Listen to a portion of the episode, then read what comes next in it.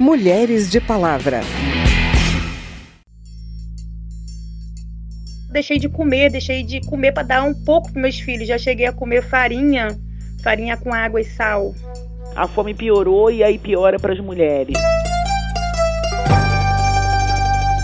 É uma contradição que causa estranheza. O país, que é um dos maiores exportadores de alimentos do mundo, convive com a fome. Mas essa é a realidade no Brasil. E as mulheres são o grupo mais atingido. Só que elas também são as que resistem, produzindo comida de verdade na zona rural e também se reinventando nas cidades para garantir a refeição de suas famílias.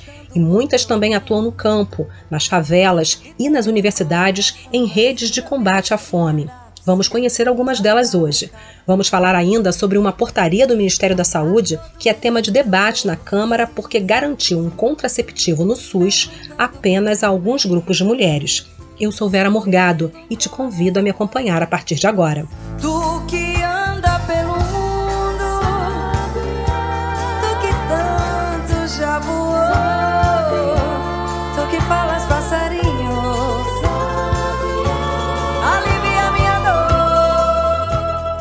Nívia Maria dos Santos tem cinco filhos que sustenta sozinha. Ela mora em Duque de Caxias e vendia salgados nas ruas. Mas aí chegou a pandemia. Tenho uma filha especial que antes da pandemia eu poderia deixar ela com algumas pessoas para eu poder fazer meu salgado, vender meu salgado.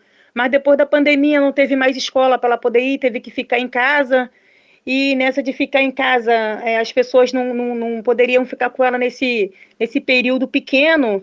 E eu passei a não ir mais para a rua para poder correr atrás do meu alimento. Eu não conseguia alimentar meus filhos do jeito que tem que ser alimentado: um arroz, um feijão, um, um legumezinho, carne quase nunca tinha. Mas um legume tinha, um arrozinho, um feijão, e eu não conseguia sustentar ele como devia, não conseguia dar o alimento a eles como devia. Já cheguei a ficar sem comer, já passei fome, porque são cinco filhos, né? E sem ocupação, deixei de comer, deixei de comer para dar um pouco para meus filhos. Já cheguei a comer farinha, farinha com água e sal. Hoje ela tem apoio do projeto Maloca, que atende mulheres na Baixada Fluminense com cestas básicas e cursos de capacitação. O que leva comida para a mesa e traz esperança para a Nívia. Maloca está sendo uma mãe para mim nessa, nessa pandemia, não só com alimentação, sim, com cursos profissionalizantes, estão me ensinando a, a, não só o que eu já sabia do salgado, como mais curso para que eu possa ter meu ganha-pão assim no, no futuro. É, nós ficamos muito unidos depois dessa pandemia e eu tenho muita fé, eu acredito que isso vai melhorar. Milene Pessoa é professora da Universidade Federal de Minas Gerais. Ela integra um grupo de pesquisa que estuda os efeitos da pandemia na alimentação dos brasileiros. Os dados revelaram que as famílias chefiadas por mulheres estão sendo mais atingidas. Nos domicílios em que a mulher é a responsável, a fome é mais frequente, porque elas também são as mais afetadas pelo desemprego. A insegurança alimentar é um conceito amplo que abrange desde a alimentação de má qualidade, passando pela instabilidade no acesso aos alimentos, até a fome de fato. Milene explica o impacto do momento atual na alimentação dessas famílias. Quando reduz a renda da família, quando há algum comprometimento financeiro, é, em geral, os primeiros alimentos que são excluídos da dieta são os alimentos é, minimamente processados, alimentos em natura, né? As carnes, por exemplo, que são alimentos que acabam tendo uma percepção de custo mais elevada. A carne não é só percepção, a gente sabe que o custo está altíssimo, né? É, e que a percepção de saciedade muitas vezes é menor. Então, é, aí entra também na questão né, da, da disponibilidade. O sujeito passa a não ter muita opção de escolha. Ele vai comer o que tem disponível, o que às vezes é doado, enfim. Então a gente observa muito é, essa qualidade comprometida. E isso é importante porque há é, o ferimento do direito humano a uma alimentação adequada, uma vez que o sujeito ele não tem oportunidade de escolha em relação ao que ele deseja consumir, mas sim o que tem, né? E um outro ponto é que o consumo constante, frequente e excessivo de alimentos industrializados, esses alimentos que a gente chama de ultraprocessados, a gente já tem evidências suficientes na literatura científica que mostram é, o quanto esses alimentos são maléficos para a saúde das pessoas em médio e longo prazo.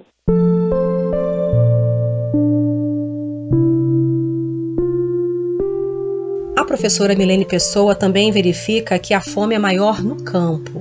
E lá, as mulheres se destacam na produção de alimentos e na agroecologia.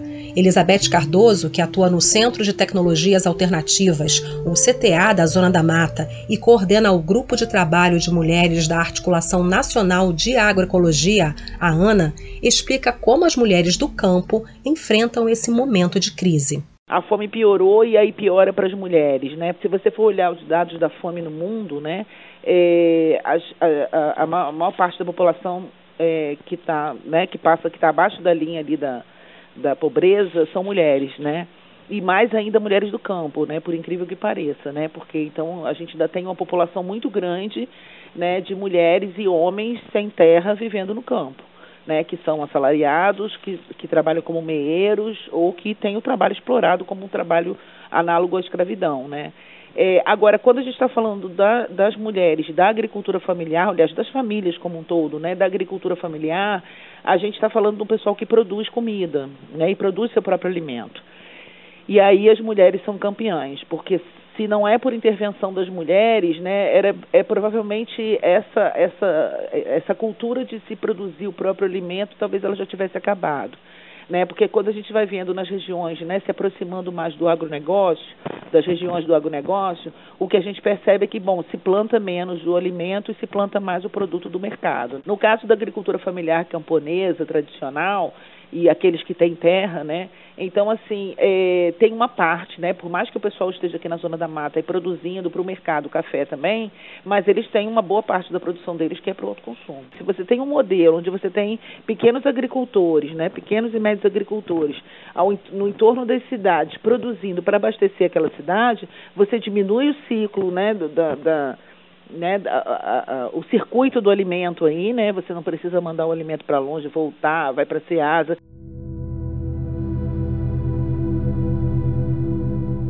O CTA, as mulheres da ANA e mais quatro redes de mulheres criaram um sistema de cadernetas agroecológicas para monitorar a produção de alimento e a renda dessas mulheres em suas casas, além do impacto disso na economia das famílias. A Elizabeth explica como é que isso funciona elas vão anotando ali tudo que se produziu, que foi para venda, para doação, para troca e para o autoconsumo. E elas vão anotando ali diariamente, né? Então, assim, ah, essa banana, né? Colheu a banana, botou dentro de casa, anota na caderneta. Vendeu galinha para vizinha, anota na caderneta. Trocou ali o milho com a, com a vizinha por feijão, anota na caderneta. E ao final do mês, elas somam, transformam aquilo que elas trocaram, doaram, né? Ou consumiram em valor de mercado, elas colocam, bom, se elas fossem comprar, quanto que elas pagariam por aquilo, e elas se assustam quando veem o tamanho da renda do que elas estão da renda que elas estão produzindo. Né, do quanto que é a participação delas é, na, na economia das famílias. Muitas vezes se confunde esse trabalho produtivo das mulheres, que é feito nos quintais da casa, ao redor das casas, como um trabalho reprodutivo como se aquilo ali fizesse parte do papel dela de dona de casa. E, no entanto, é ali no redor de casa que elas estão produzindo alimento que está alimentando a família. Ou seja, elas estão gerando renda. Porque se essas famílias não tivessem ali, não, produ não, não colhessem daquele quintal é, praticamente tudo o que elas usam para alimentação, então a gente encontra aí em algumas regiões, né, aqui mesmo, né, onde eu atuo mais, é, você tem famílias que praticamente compram sal né? É, porque todo o resto elas conseguem produzir dentro da, da, né, da propriedade. Se existe uma resiliência hoje da agricultura familiar camponesa, agroecológica, é principalmente a partir da, da, da ação das mulheres na produção do autoconsumo. As ações coordenadas por mulheres como a Elizabeth Cardoso são fundamentais para enfrentar o atual cenário da fome. No Brasil, três em cada quatro domicílios localizados em áreas rurais estavam em situação de insegurança alimentar entre agosto e dezembro de 2020, segundo um estudo da Universidade Livre de Berlim. Meu corpo uma portaria do governo incorporou ao SUS um contraceptivo, o implante subdérmico de etonogestrel, mas a medida é voltada apenas para alguns grupos de mulheres, o que levou deputadas a pedirem um debate sobre o tema. Representantes da sociedade civil classificaram a portaria de eugênica e discriminatória, mas os representantes do Ministério da Saúde apontaram limitações no orçamento para estender a medida a todas as mulheres em idade fértil. O tema pode parar no Supremo Tribunal Federal, e é a Paula Bitar quem explica. De acordo com a portaria, poderão receber o contraceptivo mulheres em idade fértil em situação de rua, com HIV/AIDS em uso de dolutegravir, mulheres em uso de talidomida, privadas de liberdade, trabalhadoras do sexo e em tratamento de tuberculose em uso de aminoglicosídeos.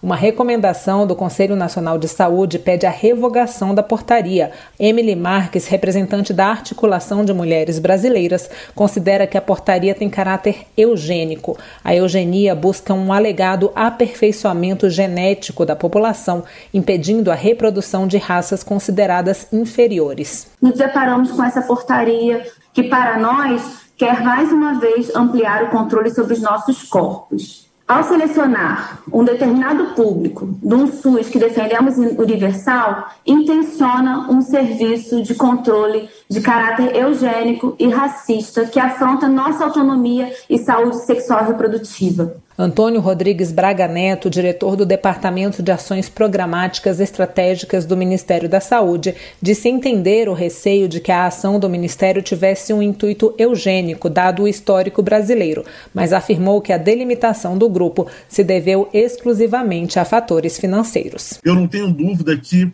a incorporação de um implante contraceptivo na rede SUS é um ganho. Lembrar que várias outras vezes tentou-se essa incorporação ah, nos últimos 10 anos e essa incorporação ela nunca ah, foi aprovada por um único motivo, que é ah, o, o, impacto dos custos da incorporação. E nós conseguimos ah, tornar ah, o impacto aceitável para o, o, Sistema Único de Saúde quando nós começamos a, a pensar em populações específicas que pudessem inicialmente mais se beneficiar do uso desse implante. Ele também ressaltou que o uso é voluntário e reversível. A vice-presidente da Central Única de Trabalhadoras Sexuais, Santuza Alves de Souza, destacou que o público-alvo da política não foi consultado. Que sejamos consultados, né, que possamos discutir se realmente isso é um benefício para os trabalhadores sexuais. Luciene Fontes Bonan, também do Ministério da Saúde, reafirmou que a decisão não foi ideológica.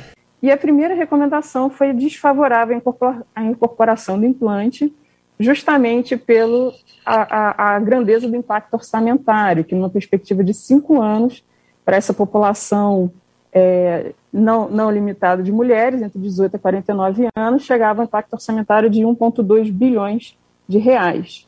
Com a população específica, segundo Bonan, o impacto é de 17 milhões de reais.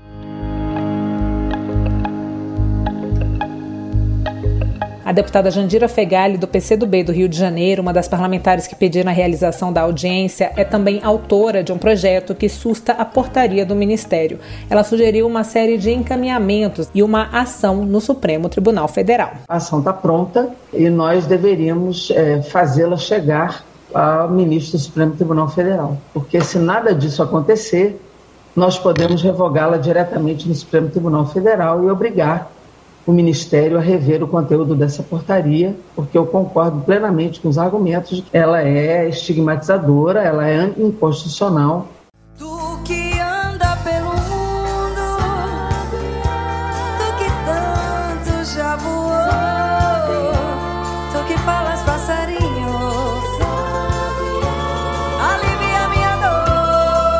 esse foi o Mulheres de Palavra, que teve a produção de Cristiane Baker e João Paulo Florencio, reportagem de Paula Bitar, trabalhos técnicos em Dalécio Vanderlei.